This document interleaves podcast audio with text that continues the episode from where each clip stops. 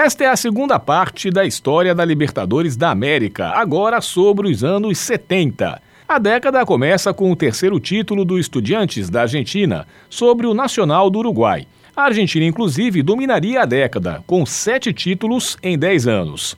Depois de dois vice-campeonatos, finalmente o Nacional se sagraria campeão, em 71, batendo o bicho-papão Estudiantes, que havia lhe tomado o título no ano anterior. Em 72, surgiria a esquadra mais vitoriosa da história da competição, o Independiente, único clube até hoje a ter sete conquistas e conquistar quatro títulos consecutivos. O primeiro deles aconteceu contra o Universitário do Peru, então base da seleção peruana que havia disputado a Copa do Mundo de 70. Contando com a particularidade do regulamento, que já colocava o campeão na semifinal do ano seguinte, o Independiente foi enfileirando um título atrás do outro. 73 contra o Colo-Colo do Chile, em 74 batendo o São Paulo nos pênaltis e em 75 contra o União Espanhola do Chile.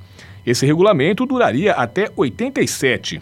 Vale lembrar também que nos anos 70, 80 e 90 disputavam a Libertadores apenas dois representantes por país e apenas o primeiro colocado de cada grupo passava para a fase seguinte. O reinado do Independiente acabaria em 76, quando finalmente foi derrotado nas semifinais e ficou fora da final.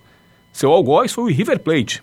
Só que a alegria dos milionários durou pouco, pois na final o time de Monumental de Nunes caiu diante do Cruzeiro, que se tornaria o segundo time brasileiro a ganhar a Libertadores, atrás apenas do Santos de Pelé. Os argentinos voltariam a dominar o campeonato em 77, quando o Boca Juniors chegou ao seu primeiro título, batendo exatamente o Cruzeiro.